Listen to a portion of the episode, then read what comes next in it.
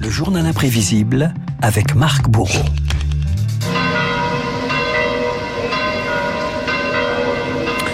Marc, les cloches du Vatican vont sonner ce matin pour la visite de, Jean Castex, le Premier ministre au Saint-Siège à partir de 10h pour le centenaire du rétablissement des relations diplomatiques entre le Vatican et la France, euh, des relations qui n'ont pas toujours été un long fleuve tranquille. Et c'était justement pour tirer un trait sur une brouille diplomatique que le Parlement avait décidé de rétablir le contact en 1921, une brouille autour de la loi sur la séparation de l'Église et de l'État. Mais il faudra attendre un quart de siècle pour passer à l'étape suivante, une visite d'État au Vatican, accueil en grande pompe René Coty. Au milieu d'un faste que conserve seule la tradition du Saint-Siège, le président Coty, portant le collier de l'Ordre du Christ, était reçu en audience particulière par sa sainteté Pidou. C'était, depuis Charles VIII, au XVIe siècle, la première visite d'un chef d'État français à la plus haute autorité morale du monde. Il est bien que le décor des grandeurs passées soit celui des actes qui marquent le présent. C'est là le sens de Rome. Qu'est-ce que c'est bien dit Qu'est-ce que c'est bien dit Deux ans plus tard, Charles de Gaulle, lui, veut marquer le futur. Les visites au Vatican deviennent une figure imposée de la Ve République.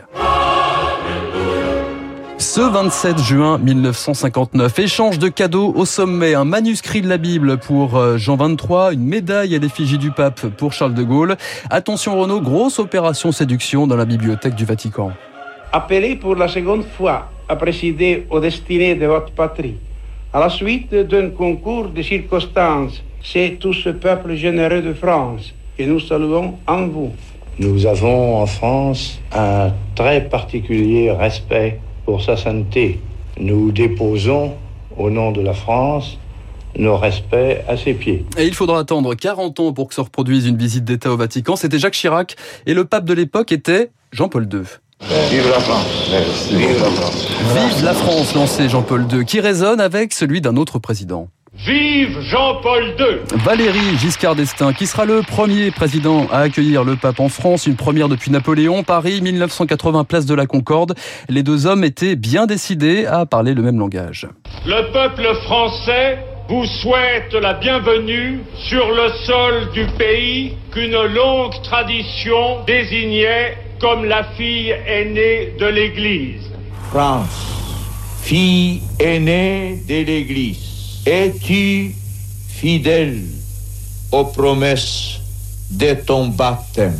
Les années 70-80 sont d'ailleurs un tournant. Le pape se penche sérieusement sur les affaires intérieures de la France. VGE, rappelé à l'ordre par Paul VI sur la légalisation de l'IVG, Paris avait alors décidé de rappeler son ambassadeur. Jean-Paul II, pour sa part, avait exprimé son désaccord avec François Mitterrand sur l'école laïque. Mitterrand avait alors marqué son territoire.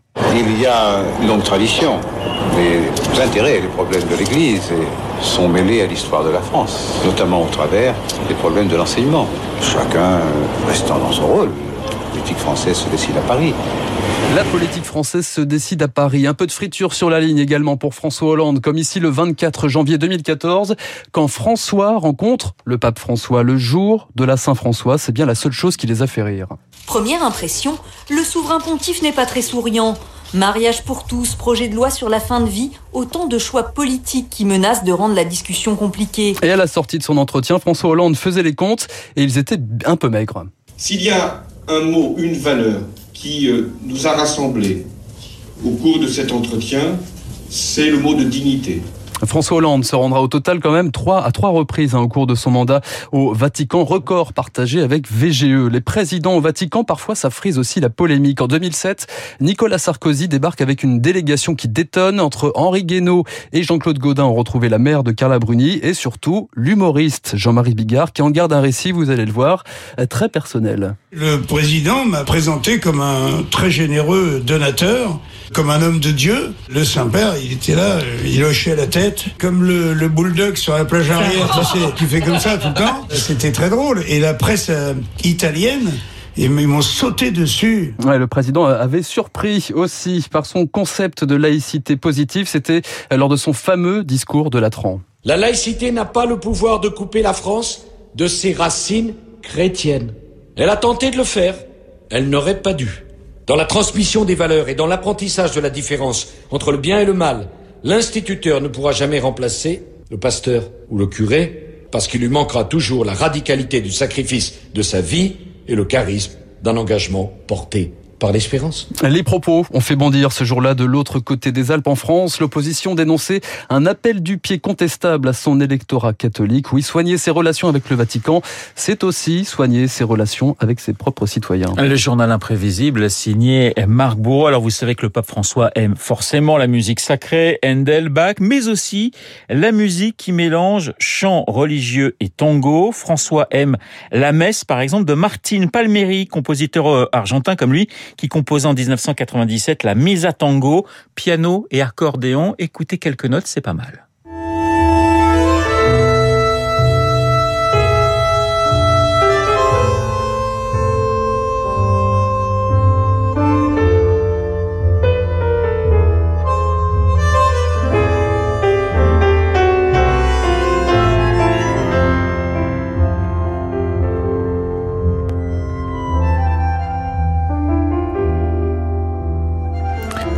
Voilà, c'était un joli mélange. Heureusement que François aime le tango et pas la musique bavaroise parce que ça aurait été quand même beaucoup plus compliqué le il journal. Aime, il aime le football aussi également. Et il aime, hein, le, je, je crois qu'il va avoir un cadeau de la part de Jean Castex. C'est un maillot du PSG euh, dédicacé par Lionel Messi. Bah voilà, l'Argentine et le Paris Saint-Germain, ce qui fait plaisir. Vous l'imaginez au camarade David Barou qui est déjà dans ce studio, David Barou, et son décryptage dans un